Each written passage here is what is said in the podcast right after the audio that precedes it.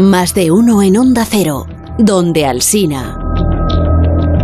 Les contamos que el próximo lunes vamos a estrenar en nuestra página web una serie documental o un podcast documental. Es Anual 1921, siete capítulos de una hora que ha dirigido y escrito Jorge Abad y en la, en la historia del desastre de Anual y de la guerra de Marruecos, en la que van a ustedes a escuchar voces de un montón de personas que conocen y que forman parte, pues la mayoría de ellas, del equipo de colaboradores de este programa.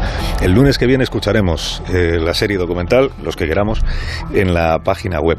Pero hoy les vamos a hacer eh, una especie de spoiler o de una pequeña historia que forma parte de esta gran historia del desastre de Anual, como por ejemplo lo que ocurrió en una de las muchas posiciones militares que el ejército español tenía repartidas en el área cercana a Melilla, explica algunas de las cosas que sucedieron. Este episodio lo relata Juan Pando en su libro Historia Secreta y nos lo va a contar Javier Cancho. Hoy, en Historia de, con Javier Cancho, Flores Rojas sobre la última guarnición del RIF.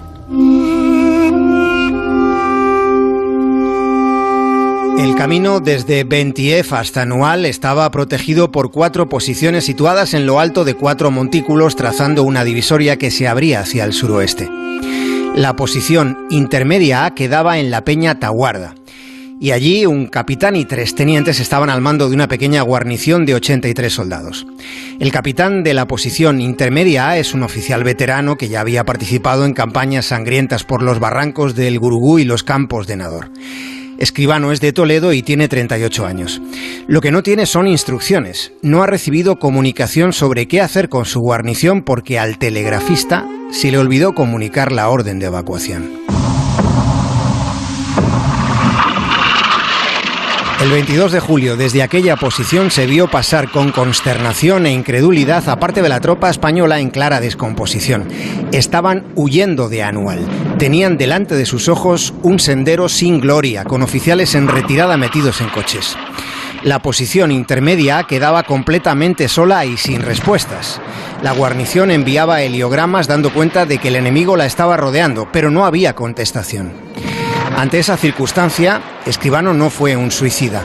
El 24 de julio prepara la evacuación que se intenta de noche, pero ya era demasiado tarde. Para entonces la posición de intermedia A es la última bandera del RIF. La única resistencia que queda estaba en las rocas de Peña Taguarda. Y falta agua y las municiones se acaban. Escribano decide parlamentar. Entre el 27 y el 28 de julio se empieza a negociar la capitulación. Pero en su transcurso, durante aquellas conversaciones, algo le hace desconfiar. Tuvo la sospecha de que sus soldados morirían a pesar de la rendición. Con una señal ordena abrir fuego a las ametralladoras estando él en medio de la negociación. El capitán escribano murió en aquella refriega. En aquella tormenta de disparos también fallecieron 80 rifeños. Al cabo de unas horas se volcaron en masa sobre la posición española que fue arrasada por completo.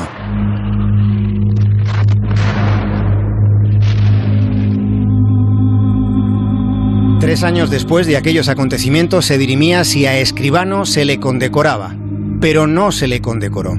Todos los que defendieron aquella posición murieron en combate. Los únicos testimonios que hubo fueron los de un desertor español y los del enemigo.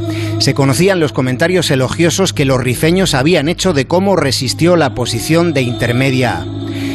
En medio de aquella flaqueza general, a la vista de tantas otras posiciones que se abandonaron, destacaba sin duda el comportamiento del capitán escribano y de sus soldados.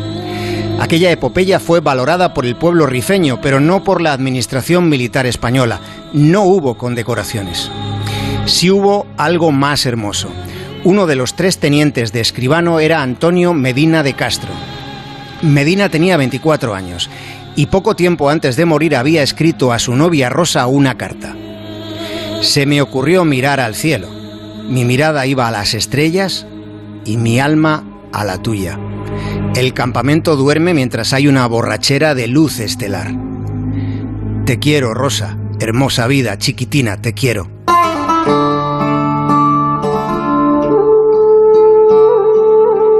Los restos del teniente Medina fueron identificados en marzo de 1924. Rosa nunca se casó.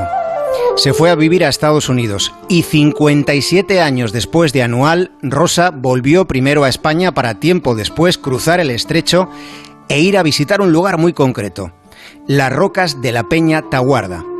Con 77 años, a Rosa le costó subir las pendientes del Rif. Llevaba consigo un ramo de flores rojas. Rosa se las acercó al pecho, abrazó el ramo y lo depositó en aquel risco. Después, cada año, por el Día de los Difuntos, fue llegando un ramo de pétalos rojos para los caídos en la posición intermedia. Así fue hasta que Rosa murió en 1991, hace ahora 30 años.